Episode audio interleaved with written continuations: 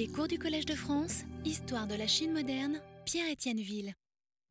J'ai donc décidé pour ces deux dernières séances de l'année, et après avoir assez longtemps euh, parlé du, du Mongtan Suelu de, de Li Xiufang, j'ai décidé de rouvrir le dossier euh, Zhang Tixing, l'auteur d'une autobiographie que je vous ai mentionnée au passage euh, il y a quelques semaines, et dont je rappelle qu'elle a été imprimée pour la première fois en 1981, plus d'un siècle après la mort de son auteur, sous le titre euh, Tao Xian Huan Ha Tian Wen Lu, ce qui signifie à peu près chose, même tout à fait, euh, choses vues et entendues dans le monde des administrateurs, littéralement dans la mer des administrateurs, euh, aux époques euh, Daoguang, sous les règnes de Daoguang et de Xianfeng. Et. Je dis que je vais rouvrir ce dossier parce que j'en ai déjà très souvent parlé euh, dans mon cours de 2001, euh, ici, et aussi dans mes séminaires de l'EHESS l'année suivante, puis dans diverses études publiées. Pourquoi un tel intérêt pour ce texte euh, Et est-ce qu'il reste vraiment tellement à en dire après ce que j'ai déjà fait euh, en m'en servant? Euh, Il y a déjà que c'est un texte très long. Il fait plus de 300 pages serrées en typographie moderne, il n'existe qu'en typographie moderne. Et surtout, c'est un texte d'une richesse dont je ne connais guère d'exemple dans la littérature autobiographique chinoise et biographique en général. Euh, à considérer tous les sujets que Zhang Xixing est conduit à aborder, tous les événements qu'il évoque, euh, tous les individus qui font leur apparition euh, au fil des pages, y compris d'ailleurs les empereurs, et de façon importante. Et puis, et original, comme on verra, et puis, euh, et c'est le plus important, et puis il y a que parmi toutes les autobiographies chinoises que j'ai consultées, et j'en ai consulté pas mal, c'est sans aucun doute la plus excitante pour l'historien, et même, euh, n'ayons pas peur des mots, la plus sensationnelle. Et s'il en est ainsi, c'est qu'avec le Tao Xian Huanhai Tian Wenlu, nous avons affaire à un texte d'une franchise et d'un réalisme tout à fait unique. Les seuls autres exemples, à la rigueur, seraient un tout petit nombre d'auteurs de la transition euh, entre les Ming et les Qing, donc du XVIIe siècle, mais même si c'est le cas, aucun d'entre eux n'atteint le niveau de précision et de détail euh, qu'on trouve dans l'autobiographie de Zhang Tixing. Euh, nous savons d'ailleurs que cette autobiographie était basée sur son journal, d'où l'abondance de détails, euh, et, et, comment dire, il s'appuyait sur son journal pour écrire son autobiographie, un journal dont il subsiste quelques fragments. Cela étant dit, j'ai choisi de parler cette année de deux épisodes particuliers euh, que justement je n'avais pas examinés de près jusqu'ici, et dont j'avais envie de parler depuis longtemps. Le premier, c'est donc la guerre de l'opium, à laquelle Zhang Tixing n'a pas à proprement parler participé, mais dont il a vu d'assez près euh, certains développements et à propos de laquelle il exprime des opinions qui méritent qu'on en dise un mot. Et le second épisode, enfin si on peut appeler ça un épisode, disons le second passage, c'est la répression du banditisme dans la province du Sichuan à la fin des années 1840, euh, où là, Zhang Tixing a été en première ligne, étant donné ses fonctions de juge provincial. Et ce second épisode, j'en parlerai la semaine prochaine. Mais avant d'y venir, donc avant de venir à, ce que j'ai à dire aujourd'hui sur la guerre de l'opium, euh, je crois qu'un rappel sur l'auteur et sur le texte lui-même, un rappel même pour moi-même, est indispensable pour mettre tout ce que je vais avoir à dire en contexte. Et c'est ce que je vais faire maintenant en essayant de ne pas être trop long. Donc l'auteur d'abord. Zhang Tixing était issu d'une famille lettrée de Yizheng, qui se trouve près de Yangzhou. Et bon, puisqu'on a la carte sous les yeux, je vous rappelle, on en a beaucoup parlé déjà, que Yizheng et Yangzhou se trouvent euh, à cet endroit, c'est-à-dire euh, très près du confluent entre le Grand Canal et le, euh, et Yangtze. Et Yangzhou est à peut-être 50 km de. Yizheng est à 50, une cinquantaine de kilomètres de la préfecture de Yangzhou, qui est une très grande ville. Donc, euh, une famille lettrée de Yizheng, euh, exactement comme Li Xiufang, dont nous avons parlé longuement, euh, qui était son quasi-contemporain. Et je me demande en fait si les deux familles, les Li et les Zhang, n'étaient pas apparentées, puisque nous savons qu'une sœur aînée de Zhang Tixing avait épousé un étudiant Li avec ce caractère Li que vous trouvez dans son nom et qui n'est pas fréquent comme patronyme.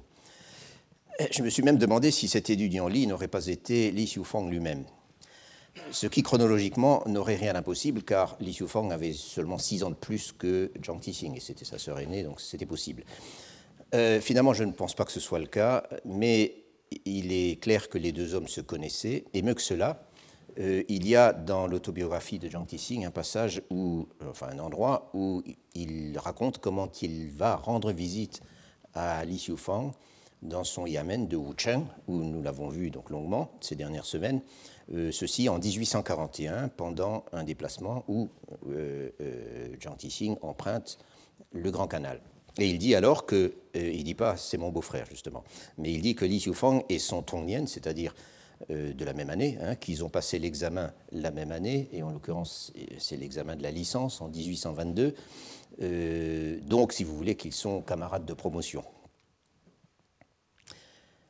Zhang Tixing est donc né en 1800 dans une famille de lettrés très ordinaire, euh, comme il en existait des dizaines de milliers en Chine. Euh, je veux dire une famille à l'aise sans être riche et euh, par ailleurs très, très éloignée des hautes sphères académiques ou bureaucratiques. Donc une famille ordinaire. Ce qui singularise peut-être la famille de Zhang Tixing, et encore, c'est qu'elle était pourrie de conflits, et ces conflits qui pouvaient aller assez loin, même dans la violence. Il nous les raconte justement avec un réalisme tout à fait saisissant. Le, jeune Tixing en a été en fait la victime indirecte, puisque son père s'était retrouvé, après toutes ces disputes, enfin après une, très grosse dispute que j'avais racontée d'ailleurs en 2001, euh, son père s'était retrouvé ruiné et du coup, euh, euh Tixing ne pouvait pas se, préparer aux examens euh, dans des conditions normales. Malgré tout, avec beaucoup de travail, avec un peu d'argent prêté par un de ses frères, et comme toujours dans ces circonstances, avec un peu de chance, euh, Jean Tissing réussit à passer, réussit à passer l'examen de la licence, donc l'examen intermédiaire, euh, le tu jeune, et quelques années plus tard, celui du doctorat, ce qui est bien sûr l'ambition ultime de tous les traits qui se respectent. Et il le passe, le doctorat, dans un rang assez bon pour être affecté dans la foulée euh, euh, à la prestigieuse Académie Hanlin, laquelle Académie Hanlin était placée directement au service de l'empereur. On était vraiment au centre de la bonne société politique et à Pékin. Ceci se passe en 1829. Zhang Tixing va donc passer quelques années plutôt agréables à Pékin, mais en 1836, il est remarqué par l'empereur Daoguang et il est nommé directement dans le nord du Shanxi à la tête d'une préfecture misérable et sous-développée, arriérée, située au-delà de la branche sud de la Grande Muraille, euh, quasiment en plein désert.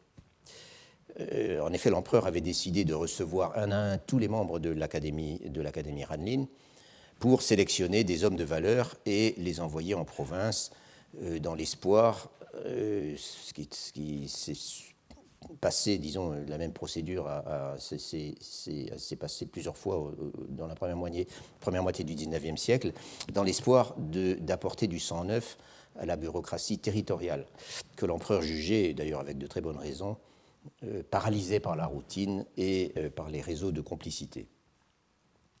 Euh, Tixing reste donc cinq ans au Shanxi, où on lui confie, pendant lesquels on lui confie de nombreuses missions, en plus euh, de ses fonctions de préfet et pendant lesquelles il acquiert apparemment une, solide réputation. En effet, Zhang Tixing possédait de toute évidence un réel talent pour remettre de l'ordre dans des administrations qui allaient à volo, euh, pour résorber les, les arriérés d'affaires judiciaires non, résolues et autres besognes, disons, de remise en ordre du même genre. Et on fera appel à lui euh, par la suite pour ce genre de mission à, plusieurs reprises, euh, euh, donc pendant, dans la suite de sa carrière.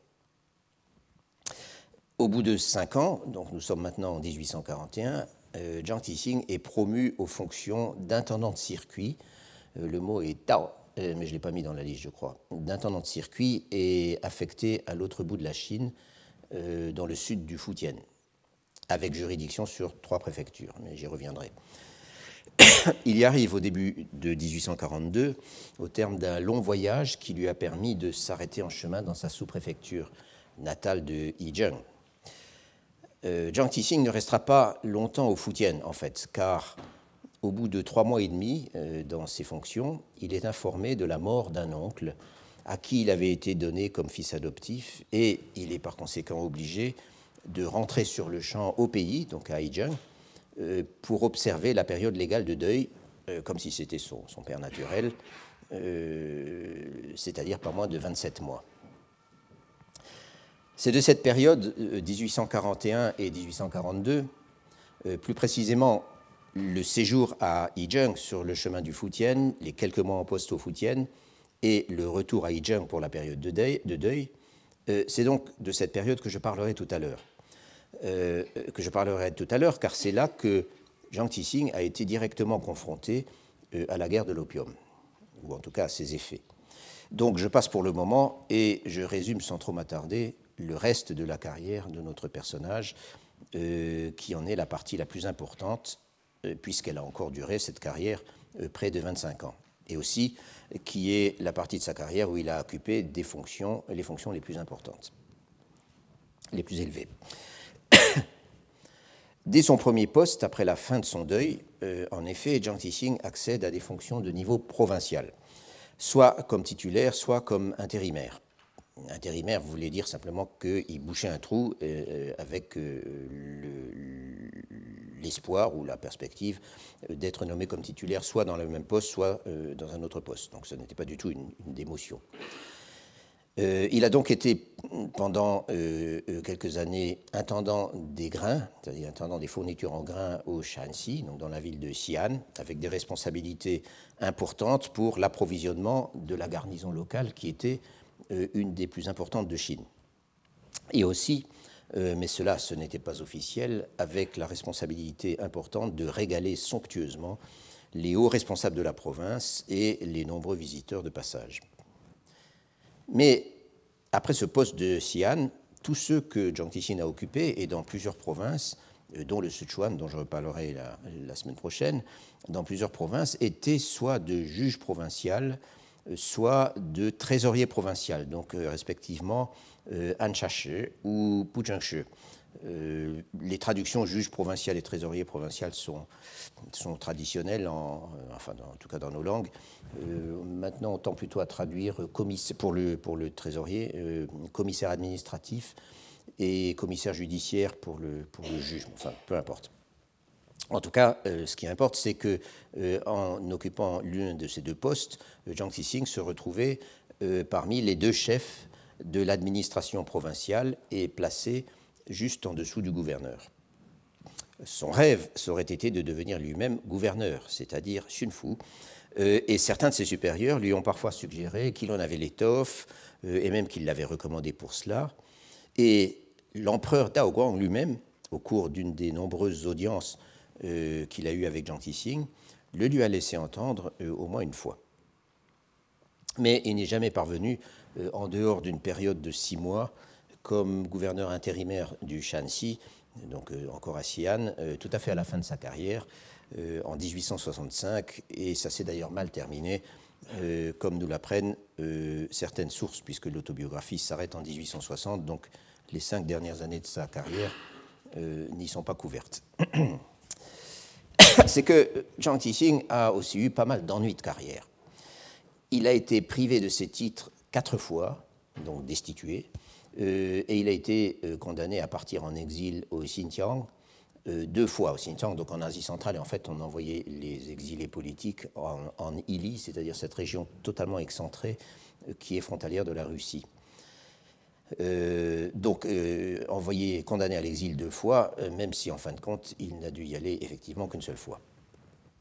Mais la période qui aura certainement été la plus pénible pour lui se situe entre la fin de 1853 et 1855. En effet, il a été cassé de sa charge de trésorier provincial du Joli, c'est-à-dire de la province métropolitaine, ce qui était son poste le plus prestigieux jusqu'alors et un poste qui aurait dû logiquement le conduire à devenir gouverneur quelque part. Donc il a été cassé de ce poste à la suite d'un conflit avec le gouverneur général, lequel était un, aristocrate mandchou que Jiang Tixin dans son autobiographie, déteste viscéralement et contre qui il a des mots incroyablement méprisants et, euh, qui puissent parler gouverneur, de son gouverneur général euh, en donnant son nom et en disant qu'il cancane comme une vieille femme et, en le traitant de clown. Euh, le clown étant quelque chose de très chinois, bien sûr, dans le théâtre chinois, montre, vous donne quand même une idée justement de ce que j'appelais la franchise du texte. Donc, il a eu un conflit avec ce, ce, peu importe son nom. Euh, il est condamné à l'exil pour la deuxième fois, mais cette fois-ci, au lieu de l'envoyer euh, au Xinjiang, on l'envoie à la place se racheter de ses fautes, comme on disait, donc racheter son, son, honorabilité euh, au service des approvisionnements de l'armée qui est en train de combattre les Taiping. Et il y va, il y est envoyé comme simple particulier, sans grade ni fonction officielle, sans salaire, sans rien. La rébellion des Taiping, je le rappelle, avait débuté en 1850 euh, au Guangxi, c'est-à-dire dans le lointain sud-ouest. Et dès 1852, les Taiping déferlaient sur la vallée du Yangtze. Euh, en mars 1853, euh, ils, y avaient, installé, comme je l'ai déjà indiqué, je crois, leur capitale dans la ville de Nankin. Et plus tard la même année, ils visent à la tête en lançant une campagne audacieuse vers le nord avec l'objectif de s'emparer tout simplement de la capitale de l'Empire. Jiang Tixing est un des hauts fonctionnaires, avant sa destitution, euh, placé en toute hâte à la tête des forces dépêchées pour résister à cette offensive. Et au moment de sa destitution, euh, les Taiping sont arrivés en vue de Tianjin, à peut-être une centaine de kilomètres de Pékin, un tout petit peu plus. Tianjin, donc, euh, c'est pas la peine de montrer où c'est, mais enfin peut-être. Voilà, Tianjin, euh, Tianjin, donc vous voyez, c'est euh, très proche de Pékin. Mais j'ai déjà souvent parlé de Tianjin. Donc, euh, ils sont arrivés en vue de Tianjin, mais ils ne dépasseront jamais ce point. Le passage de l'autobiographie où Jiang Tixing raconte les batailles au terme desquelles les Taiping ont donc été expulsés de Chine du Nord et à grand-peine ce passage est, très long, est extrêmement long, et d'ailleurs incomplet dans le texte que nous avons, car euh, il y a une lacune importante dans le manuscrit original à cet endroit. Mais même incomplet, ce sont des, incomplètes, ce sont des pages impressionnantes et encore une fois assez rares dans la littérature, car elles nous donnent à voir les horreurs de la guerre littéralement aux premières loges, euh, ou presque. Euh, Jiang Tixing était théoriquement dans l'intendance, mais il s'est très souvent retrouvé à la tête d'unités combattantes.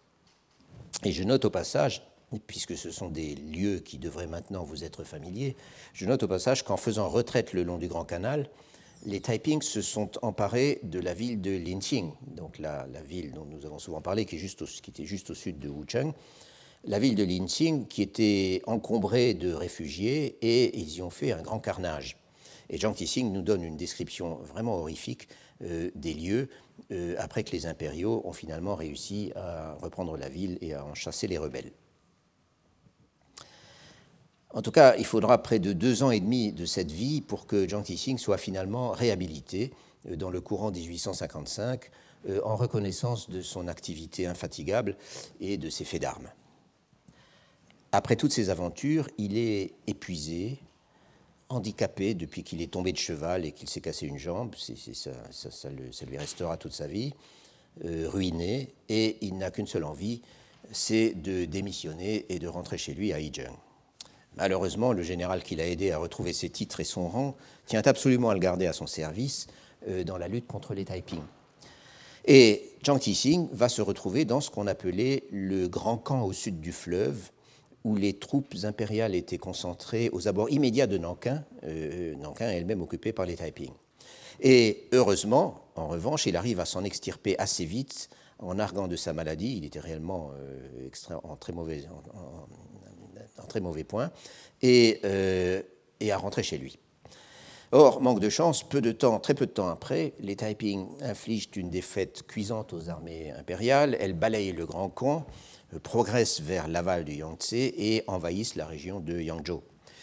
Euh, ils s'emparent euh, en particulier de Yizheng et Jiang Tixing va avoir le plus grand mal à leur échapper et à mettre sa famille à l'abri. On lui dit même qu'il est recherché par les Taiping pour son rôle pendant les, combats des années précédentes.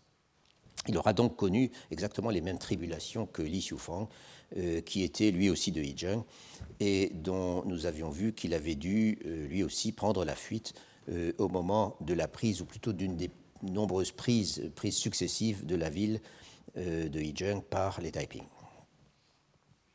Peu après cette alerte, Zhang Tixing est reconvoqué à Pékin et il est finalement nommé trésorier provincial du Gansu, la province déshérités qui fait le passage, tout à fait euh, dans le nord-ouest de la Chine, qui fait le passage entre la Chine propre et le Xinjiang et l'Asie centrale.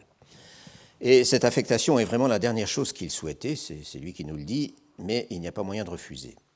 Il va donc passer 15 mois environ au Gansu et il doit quitter le poste de nouveau euh, au milieu de 1858 pour une nouvelle période de deuil. Euh, et les pages qui couvrent cette période nous valent de longs développements décrivant de façon extrêmement détaillée et véritablement désolante euh, les conditions qui règnent dans la région, euh, dans cette province déshéritée. il décrit la banqueroute financière de l'État, il parle d'armées sous-payées et prêtes à se mutiner, il parle de l'état de déréliction de la bureaucratie, et là il est extrêmement féroce pour beaucoup de gens. Euh, et d'une manière générale, il évoque la misère, le banditisme, la rébellion euh, et tout cela. Et en fait, c'est un peu la même chose dans les autres régions où Jiang Tixing va encore servir. Au Fujian, de nouveau, où il ne passe que quelques mois, puis brièvement dans la province voisine du Jiangxi, euh, après quoi il est une fois de plus cassé de sa charge pour une faute professionnelle, euh, dont il n'était d'ailleurs pas responsable, mais c'était souvent comme cela. Mais enfin, en tout cas, c'est lui qui le dit, mais on le récupère en 1863 de nouveau et il est envoyé comme juge provincial au Shanxi, donc à Xi'an, encore une fois, euh, euh, donc de nouveau le nord-ouest. à Xi'an, où il sera, comme je l'ai dit, gouverneur intérimaire pendant quelques mois.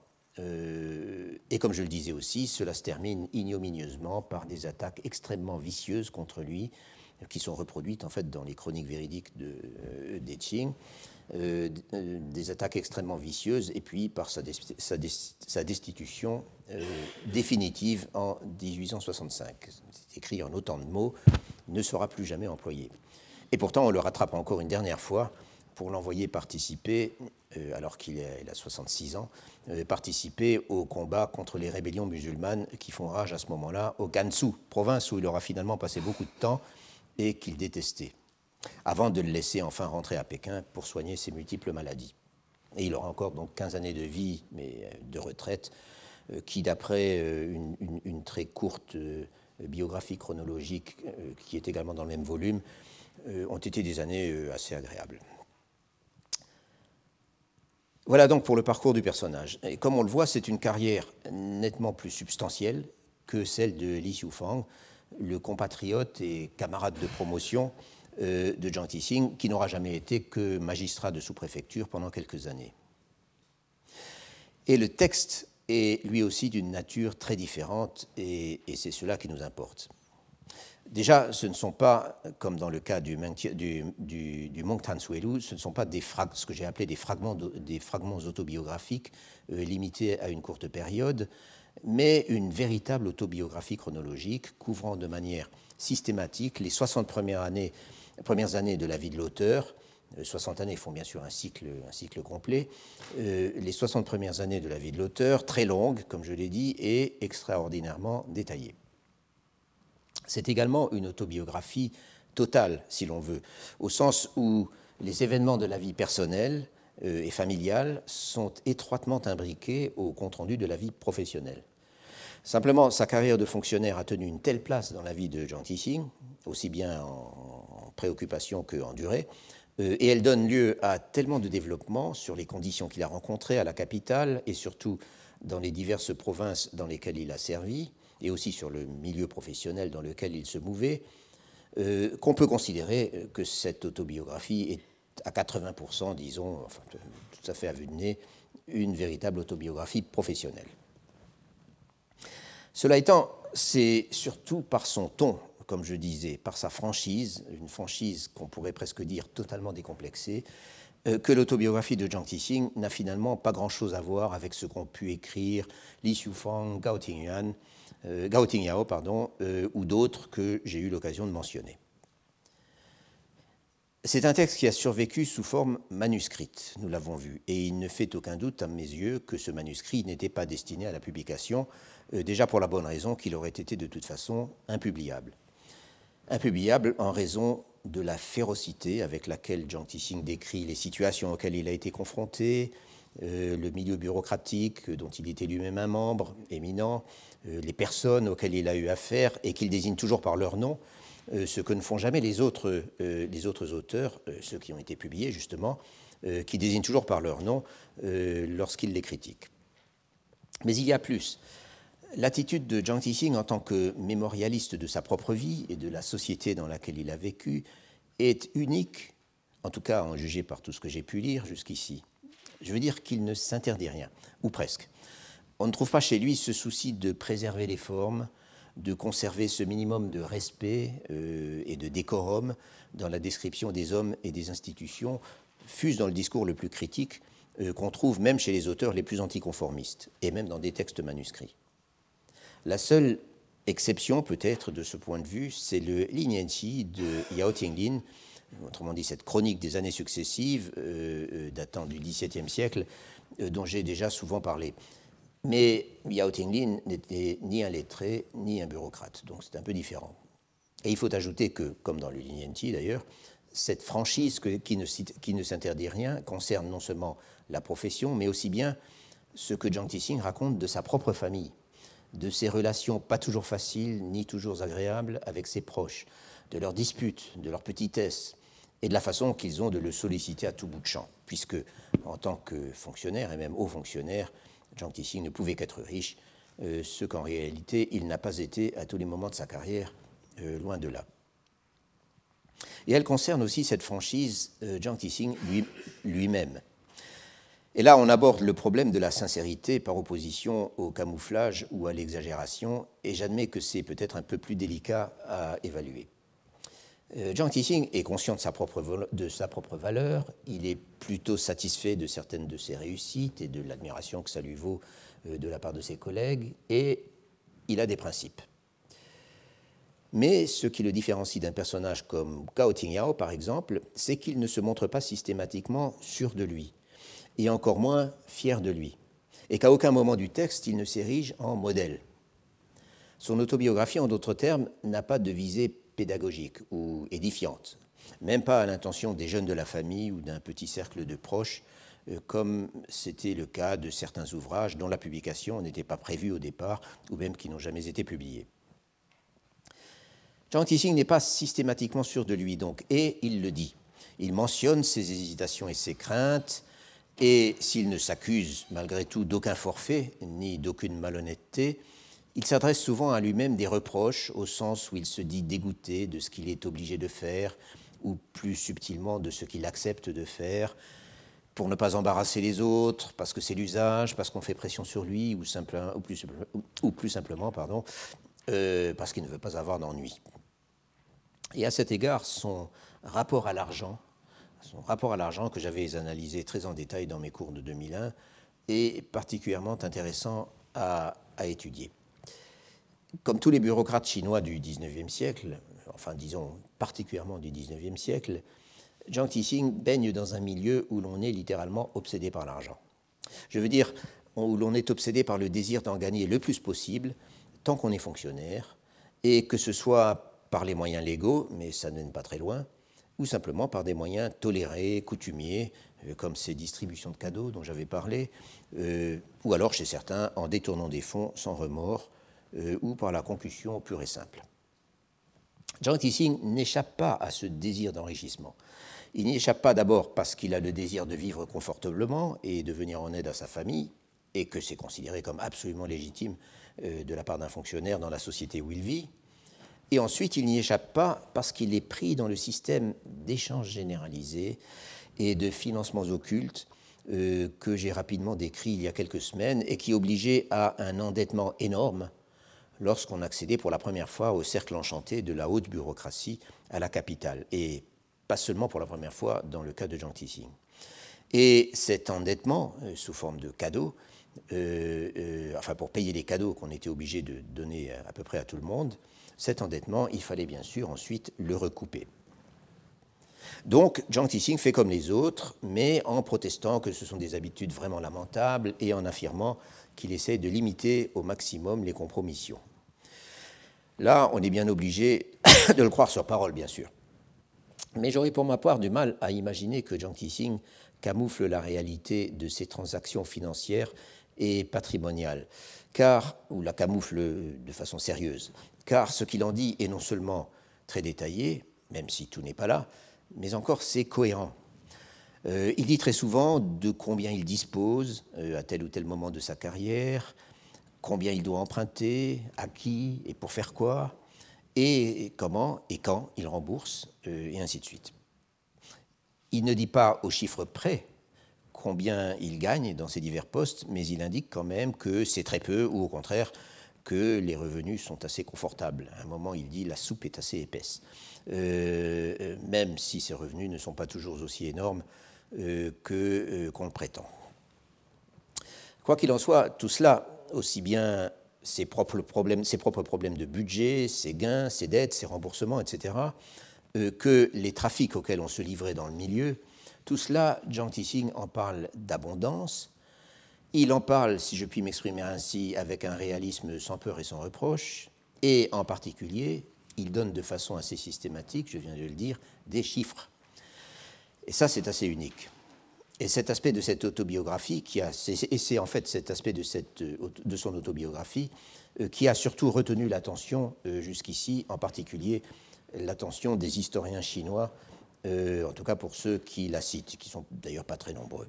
Et il faut admettre qu'il serait difficile en effet de trouver une dénonciation plus crue de la corruption qui régnait dans l'ancienne société, comme on dit, de l'indifférence de la classe dirigeante féodale au malheur du petit peuple, et de sa, propension à l'exploiter sans pitié.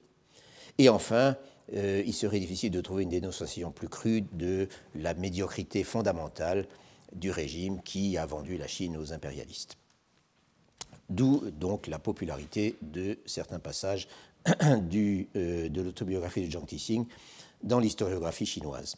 Mais comme je l'ai suggéré dans tout ce que je viens de dire, il y a beaucoup plus dans l'autobiographie de Jean Tissing que l'argent et la corruption. On en apprend énormément, par exemple, sur le fonctionnement effectif d'un certain nombre d'institutions, dans les provinces en particulier.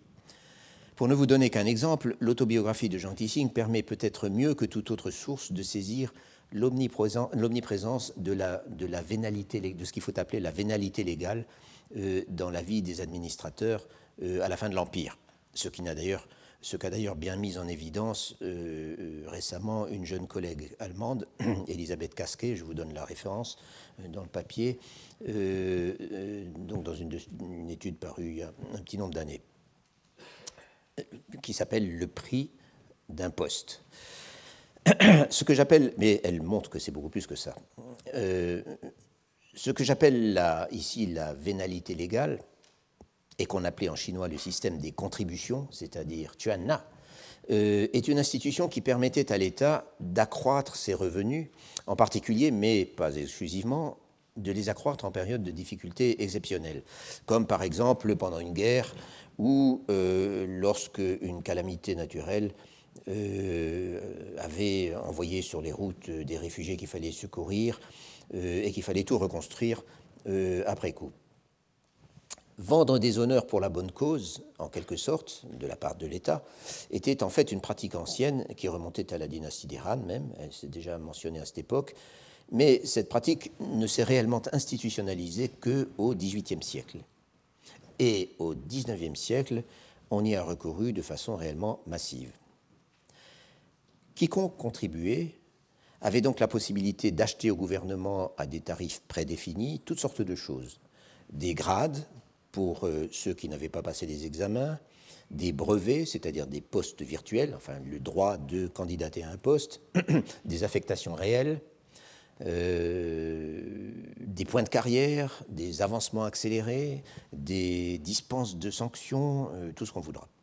Comme tout le monde, Jiang Xixing a beaucoup recouru à l'institution du Tuanna, moins pour lui-même, encore que ce soit une contribution payée par un de ses frères qui lui ait mis le pied à l'étrier en lui permettant d'aller concourir pour la licence euh, à la capitale, euh, moins pour lui-même donc que pour divers membres de sa famille, à qui il payait qui un avancement, euh, qui une nomination, qui un rachat de sanctions, etc., etc. Un autre sujet sur lequel l'autobiographie de Jiang Tixing nous informe de façon quasiment unique, ce sont les audiences avec l'empereur. Je veux dire ce qui s'y disait et comment s'exprimait l'empereur, dans le cas bien sûr des audiences en tête-à-tête. comme beaucoup de ses collègues de la haute bureaucratie, Jiang Tixing a souvent été convoqué en audience par les empereurs Tao Guang et Xianfeng, notamment au moment de ses nouvelles affectations, avant de regagner un nouveau poste. Et il arrivait qu'on le fasse voyager de très loin euh, pour de tels entretiens, lesquels étaient repris plusieurs jours d'affilée, quand l'empereur était particulièrement intéressé par les informations qu'il pouvait extraire de son interlocuteur. Or, Jiang Tixing reproduit ces conversations, peut-être pas verbatim, mais en très grand détail, y compris les redites, euh, les va-et-vient, les à euh, et il les reproduit dans une langue très familière, en particulier très familière de la part de l'empereur. Euh, et c'est absolument fascinant euh, très révélateur sur la personnalité et surtout sur les préoccupations des deux souverains, dont les personnalités, donc euh, Tao Guang et Xianfeng, dont les personnalités sont par ailleurs assez mal connues. à ma connaissance, il n'existe qu'un seul autre exemple où l'on trouve la même chose, une autre autobiographie, euh, celle d'un certain Duan Guangqing, elle aussi restée à l'état de manuscrit jusqu'à sa publication en 1961 sous le titre euh, Hu Zhuanianpu, c'est-à-dire autobiographie chronologique de M. Hu, qui était un des surnoms sociaux de Duan Guangxing. Duan Guangxing a été reçu cinq jours d'affilée par le jeune empereur euh, Xianfeng en 1859 et ses comptes rendus confirment exactement l'impression laissée par ceux de Jiang Tixing presque au même moment. J'ai moi-même étudié le déroulement et le contenu de ces audiences d'assez près euh, dans un article dont je me permets par conséquent de vous donner la référence euh, dans la feuille que vous avez entre les mains. Mais là où l'autobiographie de Jiang Tixing nous en apprend peut-être le plus, c'est sur les us et coutumes du monde des administrateurs, avouables et moins avouables, sur les relations et les jeux d'influence entre collègues à l'intérieur des machines administratives provinciales, sur tous les dévoiements et sur tous les accommodements auxquels était exposé le fonctionnement de la justice, notamment lorsqu'il s'agissait plus précisément d'une sorte de justice d'exception pour rétablir l'ordre. Et il y a là-dessus des pages euh, tout à fait fascinantes et même terrifiantes euh, dans le passage sur le Sichuan dont je parlerai la semaine, la semaine prochaine. Mais d'une manière plus générale, Zhang Tixing apporte une foule d'informations originales sur tous les problèmes relatifs à la société, à l'économie et à l'administration des provinces où il a servi. Et tel est, le cas, puisque c'est de cela que je vais parler à présent, tel est le cas du Fujian en 1842, euh, où, comme je l'ai déjà indiqué, Zhang Tixing a passé deux mois et demi comme intendant de circuit, mais deux mois et demi pendant lesquels il a eu le temps d'en voir beaucoup. Et, comme vous allez pouvoir vous en convaincre, ce n'était pas très édifiant. Cela étant, le fil conducteur de mon exposé, c'est l'impact de la guerre de l'opium et la perception de la menace britannique telle qu'on les saisit à travers l'autobiographie de Jean Tissing. Et pour cette raison, euh, avant d'en parler, il nous faut remonter un peu avant, avant son arrivée en poste au Foutienne. Jean Tissing a donc été nommé intendant du circuit dans cette province au troisième mois lunaire de l'année 1841. Il a quitté son poste au Shanxi deux mois plus tard. Il a rejoint le Grand Canal du côté de Dezhou, donc euh, dans le nord-ouest du Shandong, et a navigué vers le sud jusqu'à Yangzhou, où il arrive encore deux mois plus tard. Et on est maintenant au septième mois lunaire, soit quelque part entre la mi-août et la mi-septembre, euh, donc de 1841. Euh, et de là, il regagne aussitôt la sous-préfecture voisine de Yizheng, qui est sa sous-préfecture natale, euh, là où réside toute sa famille, qui n'a pas vu depuis de très nombreuses années, et qui n'a pas vu depuis de très nombreuses années. Après donc les retrouvailles, les visites rendues à ses parents adoptifs, en fait il a deux couples de parents adoptifs dans des, des statuts très compliqués sur lesquels il n'y a pas moyen, il n'y a pas, il a pas lieu de, de, s'attarder. Donc les visites à ses parents adoptifs, les sacrifices sur la tombe de son père, etc. Il retourne à Yangzhou, donc voisine, la capitale politique et économique de la région. À Yangzhou, tous les leaders de la société sont dans un état de grande alarme et pour de bonnes raisons. Et ces raisons, il les énonce euh, dans son autobiographie en une courte phrase que je cite. À ce moment, les barbares anglais s'attaquaient à l'intérieur du pays. Ningpo était tombé, le général en chef Yu était mort au combat et le Tiangnan était en ébullition. La guerre de l'opium, donc. Et ici, il est indispensable de faire un très bref rappel, donc un rappel dans le rappel, si vous voulez, pour préciser de quelle phase de la guerre de l'opium nous sommes en train de parler. Les événements qu'on appelle guerre de l'opium s'étendent en effet sur trois années, entre 1839 et 1842. 1839, c'est l'arrivée à Canton du commissaire impérial Lin Zexu, euh, dont nous parlerons encore souvent.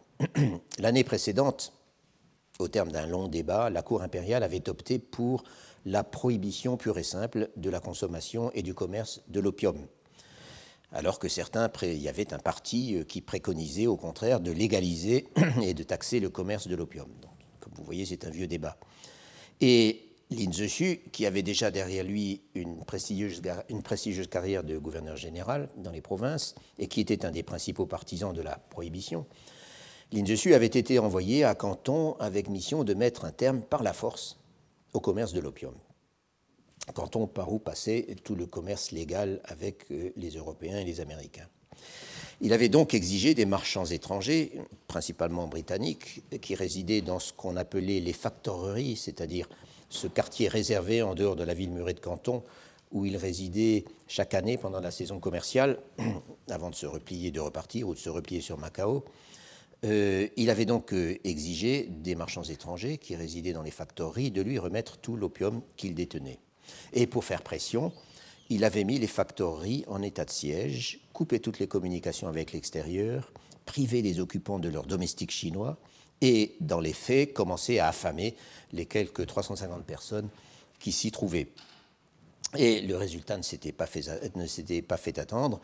Euh, le surintendant britannique du commerce euh, qui se trouvait sur les lieux avait bien été obligé de convaincre les marchands euh, de remettre leur stock d'opium aux autorités chinoises, contre la promesse bien imprudente que le gouvernement anglais les rembourserait. Et c'est ainsi que Lin Zexu avait pu présider à la destruction solennelle de 20 000 caisses d'opium, ce qui représente quand même plus de 1000 tonnes de drogue, euh, dans des bassins d'eau de mer euh, mêlés de chaux, et non pas en les brûlant comme on lit parfois euh, dans des Wikipédia et autres lieux. Pour ce haut fait, Lin Zexu est aujourd'hui encore célébré comme un modèle de patriotisme et un héros de la lutte contre l'impérialisme occidental. Lin Zexu était indiscutablement une personnalité remarquable et un grand fonctionnaire. Et on peut noter au passage que Jiang Tixing, qui a été son subordonné quelques années plus tard, à Xi'an, avait une admiration sans borne pour lui. Lin Zexu est un des rares héros, en fait, qui se dégage de, de l'autobiographie. Mais en 1839, son attitude intransigeante, son mépris des revendications formulées de longue date par les marchands qui commerçaient à Canton, son ignorance totale des réactions que n'allait pas manquer de provoquer ses initiatives, lesquelles étaient perçues quasiment comme un acte de guerre, et enfin la façon brutale dont il a exclu les Anglais de Macao et de Canton à la suite de divers incidents locaux, poussant en fin de compte l'empereur Daogong à mettre un terme définitif à toute forme de commerce entre l'Angleterre et la Chine, tout cela a en effet conduit très rapidement à une guerre dont les résultats ont été d'autant plus catastrophiques pour l'Empire que les Chinois, Lin Zexu le premier, n'avaient aucune notion de la supériorité militaire britannique, laquelle s'est en effet révélée écrasante. nous allons le voir un peu plus loin. La guerre est décidée à Londres par le gouvernement Palmerston, puissamment soutenu par le lobby des firmes engagées dans le commerce avec la Chine, et elle est votée par le Parlement anglais, mais seulement à cinq voix de majorité, euh, en avril 1840. Dès la fin juin, une flotte britannique est à pied d'œuvre au large de Macao. Et ce qui est intéressant, c'est que la stratégie adoptée par les Anglais, à laquelle les Chinois ne s'attendaient absolument pas, était non pas de s'emparer de Canton, mais, ou d'attaquer Canton, mais de se contenter de bloquer la ville et d'envoyer le gros des forces vers le nord, en s'emparant au, euh, passage des îles Zhoushan, ou appelées Chusan dans la littérature, euh, au large de la baie de Hangzhou, comme caution, et en faisant route jusqu'à l'embouchure du Beire, et ce parcours, vous pouvez le suivre très facilement sur cette carte de la côte. donc, donc Canton, Canton Macao, Hong Kong, donc on bloque Canton, on remonte la côte, on s'empare au, au, passage de cet archipel dont je vais vous montrer une image plus détaillée euh, qui avait une grande importance commerciale et stratégique. Euh, et on continue en tournant autour du Shandong, en contournant le Shandong et en se présentant à l'embouchure du Beirut en disant maintenant on négocie. Euh, oui, voilà cette vue des îles Jusan, mais je reviendrai dessus tout à l'heure. Donc euh, ce parcours, ils l'ont fait sans grande difficulté et une fois qu'ils sont arrivés à l'embouchure du Peire, donc près de Tianjin, la cour complètement affolée a euh, immédiatement ouvert les négociations. Et c'est ainsi qu'a pris, euh, fin la première phase de la guerre de l'opium. Le négociateur désigné par le trône était un aristocrate mandchou, qui était également un haut fonctionnaire, déjà très avancé dans la carrière, nommé Shan. Euh, qui est lui aussi très présent euh, dans l'autobiographie de Jiang Tixing et, qui était un autre de ses héros. Et nous le retrouverons euh, la semaine prochaine. L'ironie est que les deux grands hommes de Jiang Tixing, donc Lin Zexu et Shan, non seulement possédaient une personnalité et un profil on ne peut plus différents, mais ils se détestaient, d'autant plus que une des missions de Shan en 1840 avait été de trouver un compromis avec les Anglais pour mettre justement un terme à la pagaille créé par l'intransigeance et des initiatives de Lin Zexu. Et il euh, avait également mission d'enquêter euh, sur les erreurs de Lin Zexu et en fait de l'interroger. Lin Zexu euh, avait été du coup promptement limogé et condamné à partir en exil au Xinjiang. La mission prioritaire de Shan, c'était d'obtenir des Anglais qu'ils repartent vers le sud toutes affaires cessantes afin de poursuivre les négociations à Canton le plus loin possible de la capitale. Et il a en effet réussi à obtenir, euh, cela et a immédiatement été envoyé lui-même à Canton en remplacement de Lin Zexu. Donc ils se sont croisés à Canton pendant quelques, euh, semble-t-il, quelques semaines. Mais diplomatiquement, la situation était en fait intenable. Pour résumer des, événements compliqués, je dirais qu'au début, de, au début de 1841, euh, Shan est contraint par les démonstrations des canonnières anglaises de, euh, qui coulent quelques bateaux chinois euh, pour arriver à, s'approvisionner, de signer avec le plénipotentiaire britannique qui était un certain Charles Elliot. C'est lui qui avait dû un peu avant remettre les caisses d'opium à l'île de signer avec Elliot un accord qui abandonne l'îlot de Hong Kong aux Anglais, qui l'occupaient déjà, euh, en échange de la restitution des îles Joshan euh, et qui leur fait diverses concessions diplomatiques, financières et commerciales. Or, cet accord est rejeté par Pékin aussi bien que par Londres. Pour l'empereur Dao Guang, dont la ligne reste l'extermination des Anglais ou au minimum leur expulsion, euh, la cession d'un seul pouce de territoire est hors de question. Et pour le gouvernement Palmerston, Elliot s'est fait complètement avoir en rétrocédant les îles Joshan, euh, dont la valeur stratégique était jugée bien plus grande que celle de Hong Kong. Shan ne ne tarde pas, euh, ne tarde guère à repartir pour Pékin, mais cette fois-ci dans les chaînes. Il est destitué de tous ses titres et condamné à mort. Mais il sera finalement gracié et envoyé lui aussi en exil au Xinjiang. Et tout comme Lin Zexu, il sera finalement réhabilité et retrouvera de hautes fonctions dans les provinces, et c'est comme cela euh, que Jiang Tixing les a connus l'un et l'autre. Quant au capitaine Elliot, il est remplacé par un plénipotentiaire appelé Henry Pottinger, euh, dont la mission est de récupérer les îles Zhoushan tout en conservant Hong Kong et d'extorquer au Qing des concessions encore bien plus importantes que ce qu'avait obtenu euh, Elliot dans ses négociations avec Tishan. Et c'est ainsi que va commencer la deuxième phase de la guerre de l'opium, celle dont nous parle Jiang Tixing.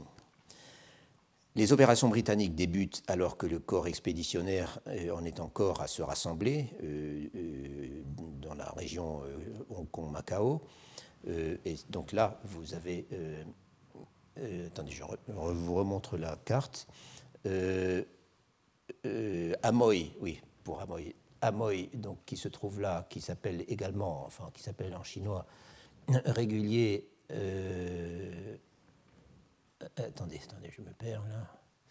non, Amoy n'est pas sur cette carte, mais sur l'autre.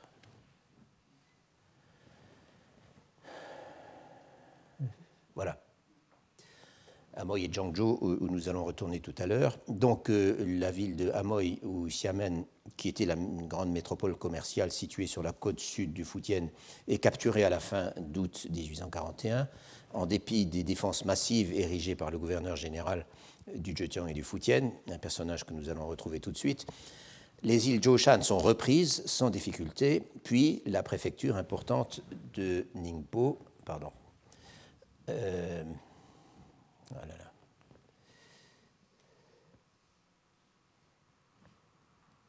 Voilà. De Ningpo. Donc les îles Joshan, qui sont un archipel assez, compliqué, qui était une sous-préfecture avec sa, euh, capitale à Dinghai. Euh, euh qui était la forteresse commandant l'accès à Ningpo, et Ningpo. Donc euh, euh, les Anglais s'emparent, euh, de la ville de Ningpo, et c'est alors que le général en chef, le général en chef Yu, dont parlait Jiang Tixing dans cette phrase que je vous ai traduite, meurt non pas au combat, comme il le disait, mais en se suicidant à l'annonce de, la défaite. Il s'agit d'un Mongol qui s'appelait Utien, qui était un patriote et un confucéen ardent, euh, donc mis en tête de la résistance, euh, à la tête de la résistance aux Anglais, euh, et un personnage qui a laissé par ailleurs des écrits très intéressants sur les problèmes d'administration locale. Et en fait, j'ai beaucoup utilisé à une certaine époque les écrits de Yu Tien. On est alors au début d'octobre 1841, et c'est exactement là que se situent les premières observations de Jiang Tixing sur la guerre de l'opium. Le Tiangnan est en ébullition, dit-il, et il peut l'être car les barbares anglais sont littéralement à sa porte. Euh, Ningpo est situé, comme vous le voyez, sur l'estuaire du fleuve Tientang, euh, qui euh, débouche à Hangzhou, qui est la capitale du Zhejiang et le terminus du Grand Canal. Hangzhou et Ningpo commandent donc l'accès au, au, au aussi bien par l'intérieur que par la côte. Et euh, après sa capture, la ville de Ningpo euh, va devenir la base pendant un certain temps, euh, d'où les Anglais vont déployer leur nouvelle stratégie, qui est non pas de monter jusqu'à Tianjin ou en vue de Pékin, mais de couper la Chine en deux en bloquant le Grand Canal et en remontant le Yangtze. Chez les notables de la région, donc de la région de Yizheng, c'est la mobilisation. Et parmi les leaders mentionnés par Jiang Tixing, qui se réunissent à Yangzhou pour décider de ce qu'on pourrait faire, on note l'un des plus éminents hommes d'État de la première moitié du XIXe siècle, euh, Yuan, qui était alors âgé de 77 ans euh, et qui était lui aussi de Yizheng et qui avait pris sa retraite au pays depuis peu de temps. Euh, et on trouve d'autres noms également assez connus. Et ce qu'on envisage, ce que, ce que, ces gens envisagent de faire au cours d'une réunion, euh, c'est d'emprunter 50 000 taels d'argent pour renforcer les défenses de la ville et de les emprunter là où on allait traditionnellement s'adresser à Yangzhou euh, pour financer les entreprises publiques exceptionnelles, à savoir l'administration de la Gabelle. Euh, en effet, l'administration de la Gabelle détenait des sommes considérables en contributions consenties plus ou moins volontairement par ceux qui servaient toujours de vaches allées dans ces circonstances, c'est-à-dire par les grands marchands euh, associés au monopole de la distribution du sel dans toute la vallée du Yangtze. Donc on décide d'emprunter 50 000 taels et on envisage également de recruter des braves, c'est-à-dire des miliciens euh, et des maîtres en arts martiaux pour les entraîner. Ce qui vous donne déjà une idée du type de réaction euh, à la force militaire anglaise.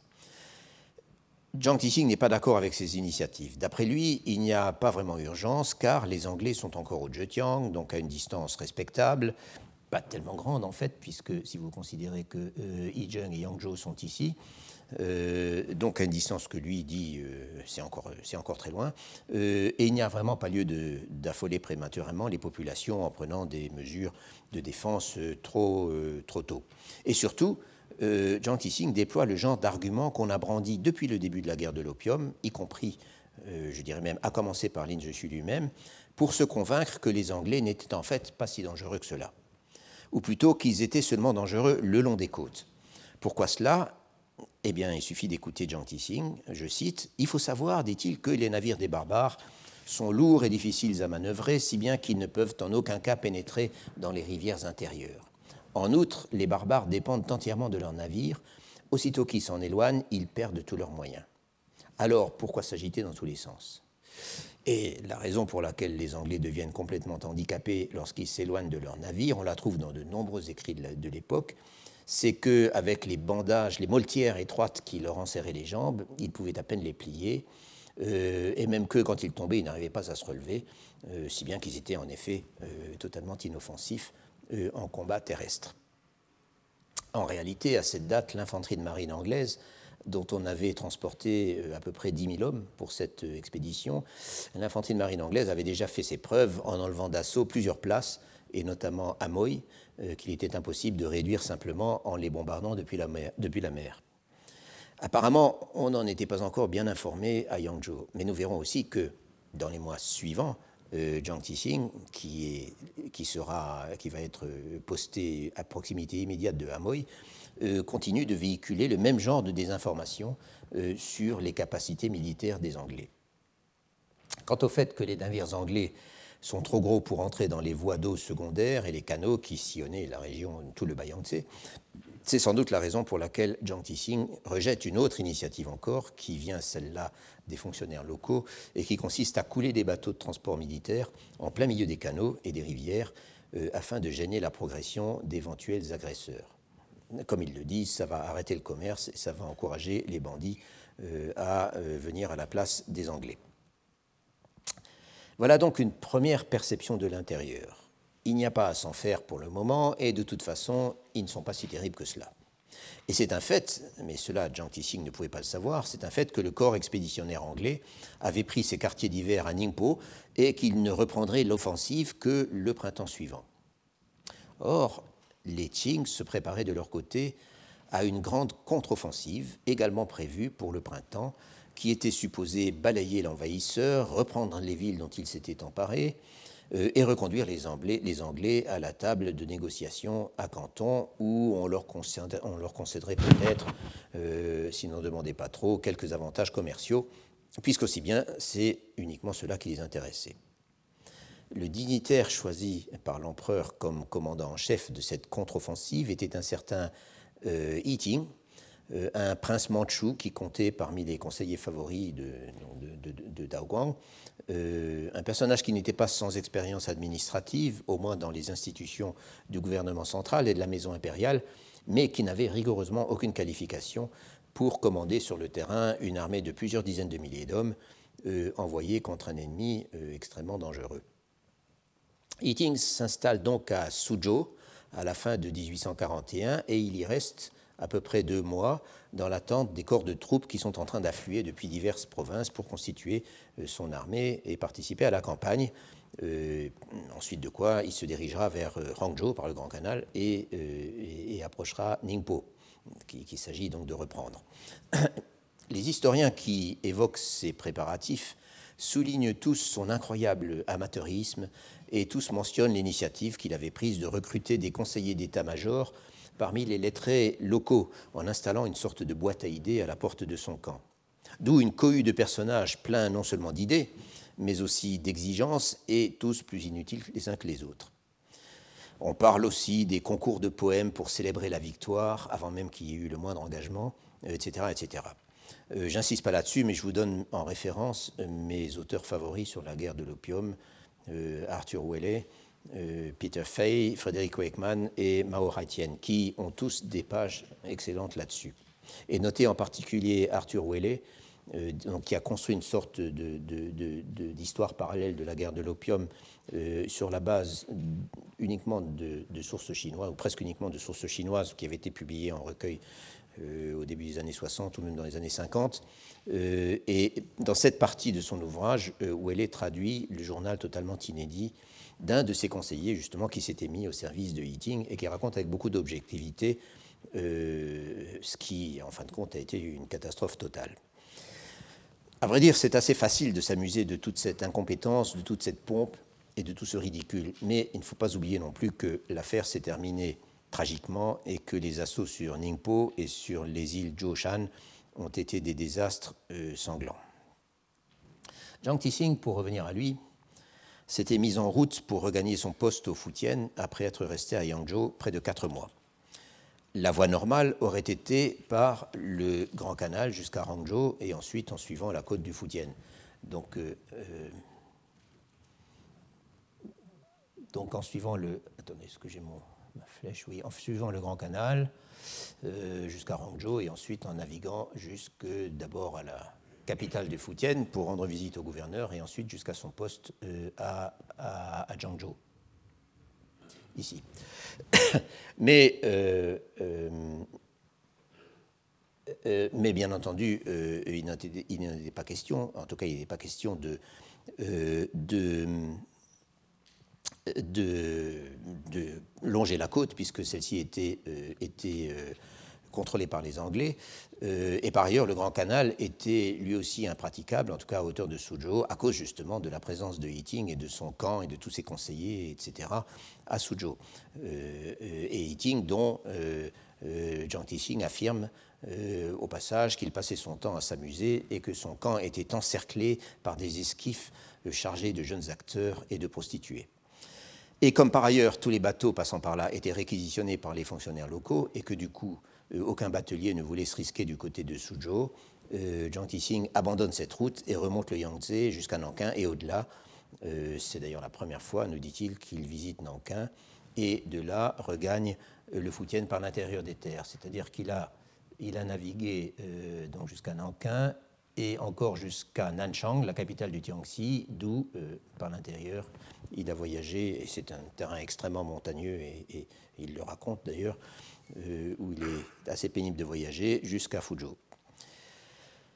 Le poste auquel avait été affecté Jiang Tixing au Fujian était celui d'intendant du circuit Qingzhanglong, avec juridiction donc sur les préfectures de Qingzhou euh, et Zhangzhou et de la, préfecture secondaire indépendante, donc un Zhou, euh, de Longyan. Donc les trois premiers caractères, les premiers caractères des trois, des trois noms, Ting, Zhang et Yen.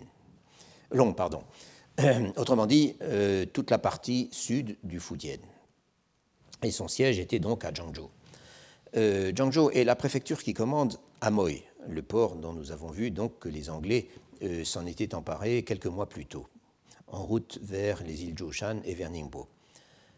Amoy avait été puissamment fortifié, comme je l'avais mentionné, par le gouverneur général du Fujian et du Zhejiang, dont le siège était au Fujian, à Fuzhou, euh, et fortifiée à très grands frais, mais la ville n'en était pas moins tombée, et ce gouverneur général, qui était un certain euh, Yenbota, euh, avait été cassé de sa charge euh, pour cette défaite.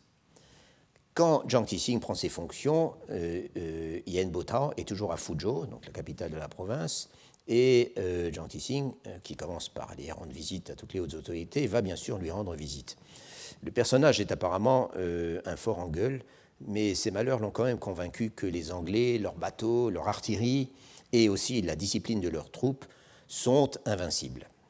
Alors qu'avant cela, nous explique Jiang Tixing, dans un passage assez cruel, il avait concentré toute l'artillerie chinoise dans les forts placés en avant d'Amoy, euh, mais ne s'était pas soucié d'équiper ses canons de chariots permettant de les ramener en arrière pour recharger à l'abri des parapets.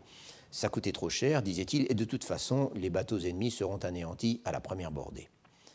Or, lorsque l'escadre britannique euh, était, était apparue à l'horizon, les canonniers avaient fait feu beaucoup trop tôt, et du coup, ils s'étaient retrouvés démunis une fois que l'escadre était arrivée à proximité.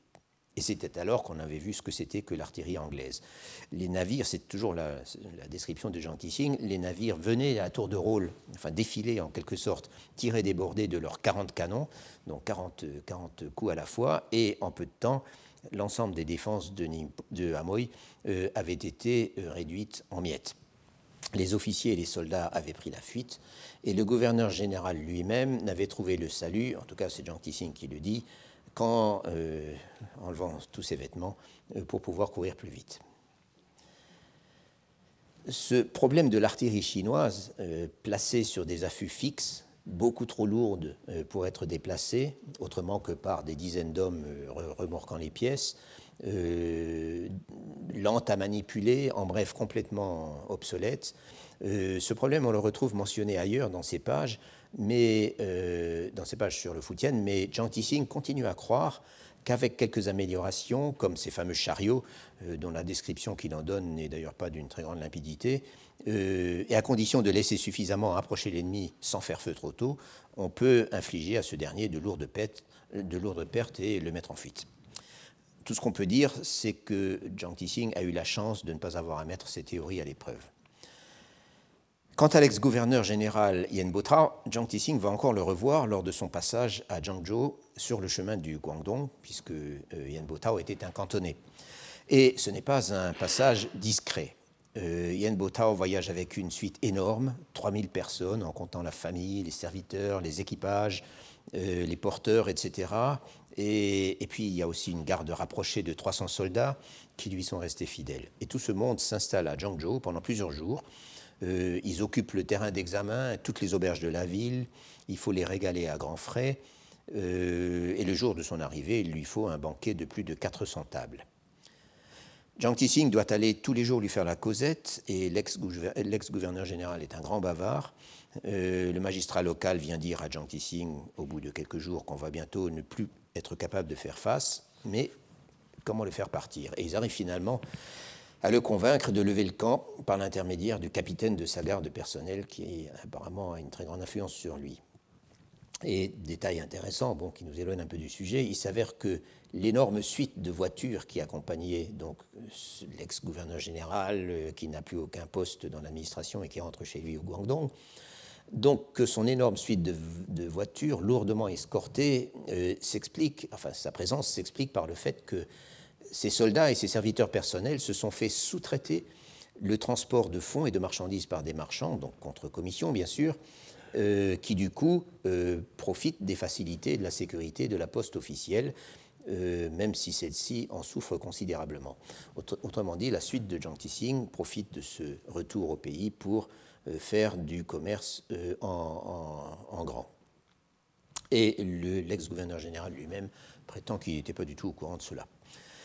Pour revenir à la prise de Hamoy, elle confirme donc que les Anglais sont redoutables sur leur bateau et le nouveau gouverneur général urge Jiang Tixing de ne rien faire à Zhangzhou qui puisse les provoquer à revenir depuis le Zhejiang et à attaquer de nouveau les côtes du Fujian.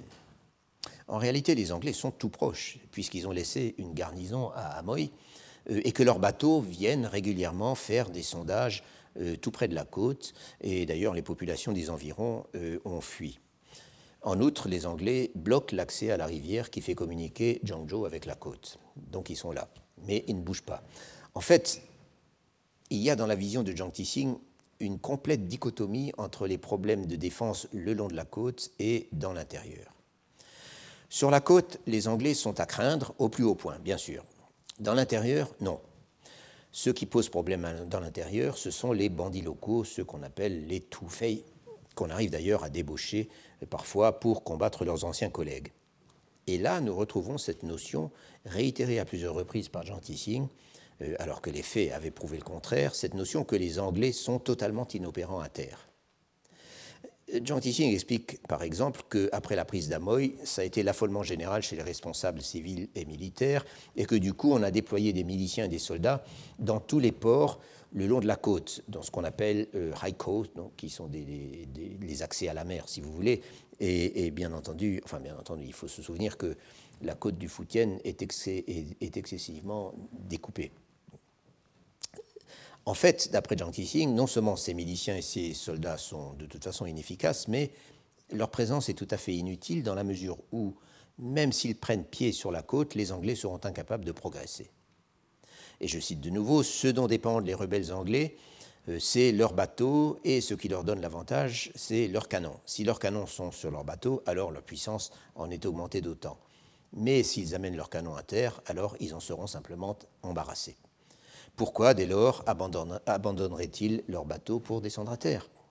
Et il ajoute que si effectivement les Anglais tentaient un raid sur les villes de l'intérieur, euh, ils seraient obligés de traverser ce qu'il appelle des grands villages, désignant probablement ces villages monoclaniques, c'est-à-dire euh, où tout le monde a le même nom, qui appartiennent au même clan, euh, sur lesquels l'administration n'avait aucun contrôle. Et là, dit-il, il se ferait proprement massacrer par les pirates qui résident dans ces grands villages. Donc il fait supprimer toutes ces garnisons aux accès à la mer, puisque les Anglais sont de toute façon incapables de venir à terre. En revanche, la défense locale en arrière de la côte ne doit en aucun cas être dégarnie. Les forces terrestres disponibles dans la région ne sont en fait, d'après Jiang Tissing, pas, pas si négligeables. Et il, parle en particulier euh, de des miliciens euh, qu'on pourrait dire encartés, si vous voulez, c'est-à-dire enregistrés et prêts à répondre aux convocations. Et ces miliciens sont beaucoup plus nombreux que les troupes régulières, et en outre, ce sont des durs à cuire qui n'ont pas peur de combattre. Et s'ils sont ainsi, c'est parce que la plupart d'entre eux sont des vétérans des vendettas sanglantes entre clans, qui sont une des spécialités du Foutien. Ces vendettas, ou siedo, soit dit en passant, on en trouve force description dans la littérature. Pour beaucoup de fonctionnaires, en tout cas au XIXe siècle, c'était une des nombreuses raisons pour lesquelles le Foutien était considéré comme une province ingouvernable. Gui Chaoan, par exemple, dont j'ai mentionné plusieurs fois l'autobiographie professionnelle, donc qui s'appelle Les, pérégrinations d'un fonctionnaire, euh, euh, et qui a fini sa carrière au Foutienne, lui aussi comme intendant de circuit, et qui en a même fait une dépression. Euh, Gui Chaoan parle beaucoup des vendettas. Jiang Tissing consacre lui aussi un passage assez conséquent à cette sauvagerie qu'on aurait cru inconcevable dans un empire civilisé, c'est ainsi qu'il s'exprime, qu'il le dit, euh, à cette culture de la violence et de la mort qui domine dans certains districts, à tel point que s'enrôler au service des clans belligérants est devenu une source honorable d'emploi dans les villages. La seule condition, c'est de garantir à son employeur que mourir n'est pas un problème. Et d'ailleurs, les veuves et les orphelins sont dûment dédommagés. Il ajoute ce détail intéressant, et ça je crois, je crois bien que c'est original, que l'administration, qui n'ose de toute façon pas intervenir pendant ces batailles rangées qui opposent les clans rivaux, euh, en a fait une source de profit. C'est-à-dire qu'une fois que la bataille est terminée, on envoie sur le terrain des agents pour récolter une taxe de vendetta qui s'appelle donc euh, Siedofei. Euh, mais il ajoute que malheureusement l'appauvrissement récent de la société fait que ça rentre de moins en moins bien. Au total, Jiang Tixing semble dire que nonobstant cette violence endémique qui, en fait, euh, fait en quelque sorte partie de la culture locale, donc euh, malgré cela, la défense intérieure n'est pas un problème majeur, surtout lorsqu'on arrive à combattre les bandits avec les bandits, ou plutôt à attaquer le poison avec le poison, suivant son expression, Idu Kongdu, euh, autrement dit, à intégrer à la garnison des anciens bandits qui ont fait allégeance à l'administration, ce qui est apparemment une vieille tradition à Zhangzhou.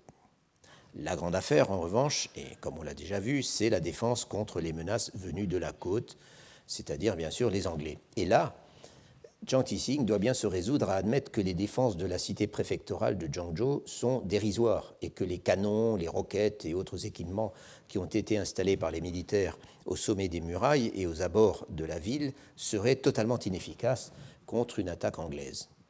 Même la surveillance du terrain, la recherche des espions de l'intérieur qui ont en effet beaucoup aidé les Anglais pendant la guerre de l'opium. Même cela, c'est presque impossible car on est au Foutienne, les fonctionnaires comme Zhang et ses collègues eh, qui n'en sont pas originaires ne comprennent pas un mot de la langue parlée localement et ils se perdent complètement dans les chemins. Autrement dit, c'est un terrain qu'on pourrait dire impénétrable et incontrôlable. Reste, pour en terminer avec euh, ces problèmes de défense, restent les troupes maritimes supposés, euh, les chouèches, euh, supposés par définition défendre le littoral et dont la mission traditionnelle est de combattre la piraterie, de combattre donc ce qu'on appelle les Yangtao, les pirates des mers, les bandits des mers, pardon. Mais là, il n'y a a apparemment pas grand-chose à en tirer. Lorsqu'ils acceptent de monter les jonques militaires construites à grands frais pour leurs unités, les soldats de la marine se contentent la plupart du temps d'aller mouiller dans un endroit tranquille, ou alors ils font du commerce euh, ou du transport de passagers vers Taïwan, euh, à moins qu'ils ne louent tout simplement les bateaux à des marchands. Et, explique Tissing, ils sont d'autant moins enclins à s'attaquer aux pirates qu'il y a une osmose complète entre la marine de guerre et les pirates. Le fils est pirate, le père est marin, ou vice-versa. Et quand un marin est renvoyé pour faute, il devient automatiquement pirate. Et quand on recrute pour les unités, on accepte les pirates. Mais quand même à condition qu'ils se montrent compétents en navigation et qu'ils connaissent bien la côte.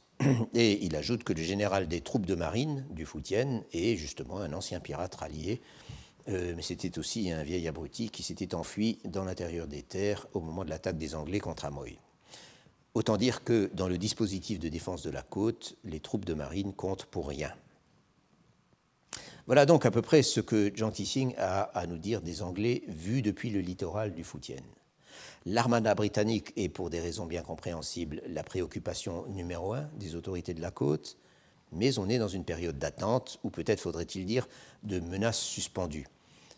Les Anglais ont récemment montré ce dont ils sont capables, mais ils ont poursuivi vers le nord en ne laissant dans les ports dont ils se sont emparés que des garnisons euh, peu nombreuses qui font des relevés, des quelques bateaux qui font des relevés et qui se tiennent prêts, euh, mais qui ne cherchent pas pour le moment à attaquer. Et le mot d'ordre, en dépit des discours patriotiques, c'est de surtout ne pas les provoquer. Devant cette menace, Jiang Tissing fait montre d'un certain réalisme. Tout le monde a compris qu'il est inutile de penser à affronter les Anglais sur mer, comme Lin Zexu le croyait encore possible. En revanche, certaines illusions perdurent. On continue à croire que les Anglais sont inoffensifs dès qu'ils mettent pied à terre, comme nous l'avons vu, et aussi qu'on peut leur infliger des dommages par la ruse. À la fin de son séjour au Foutienne, Jiang Tissing fait état d'une conversation qu'il a eue avec le colonel commandant la garnison qui garde la ville de Zhangzhou. Celui-ci lui explique qu'il connaît un magicien capable de fabriquer un poison à base de cuir de bœuf et en pratiquant certaines incantations, que ça se présente sous forme de petites graines euh, et que si on en absorbe, c'est la mort immédiate. Il a essayé, il ne dit pas sur qui, euh, et il veut s'en servir pour tuer les ennemis. Jiang Tissing se montre très prudent. Le gouverneur général a dit qu'il ne fallait en aucun cas provoquer les Anglais, mais si le procédé est suffisamment discret, ça va, euh, ils ne pourront rien prétexter, mais surtout euh, ne pas en parler au gouverneur général. Le colonel, s'en va, il fait concocter le, produit en question, le poison en question par le magicien, il le mélange à de la farine et il envoie quelques soldats habiles euh, vendre la farine à des navires anglais mouillés près de Tuanzhou. La farine est bien blanche, le prix est avantageux, ils en achètent plusieurs hectolitres pendant qu'à Zhangzhou, le magicien continue euh, ses incantations jour et nuit. Est-ce que ça a marché? On ne sait pas. Mais plus tard, on apprend par une feuille d'information arrivée de Canton qu'un certain officier anglais est mort d'empoisonnement pendant un banquet à Amoy, ainsi qu'une centaine de soldats. Or, c'était juste après qu'on leur ait vendu la farine. Et Jiang Tissing conclut Certes, ce plan s'était assez traître, mais les crimes des rebelles anglais sont immenses, ce petit châtiment qu'on leur a infligé n'avait rien d'excessif. Je conclurai la prochaine fois sur Jiang Tissing et la guerre de l'opium, mais rapidement, en revenant à des événements plus graves et à des considérations moins naïves. Et ensuite, donc, comme je l'ai annoncé, nous, suivrons, nous le suivrons dans la Chine profonde jusqu'au Sichuan, euh, où il nous parle de pratiques judiciaires et de méthodes de maintien de l'ordre qui révèlent, comme vous le verrez, une société au bord de la décomposition. Je vous remercie.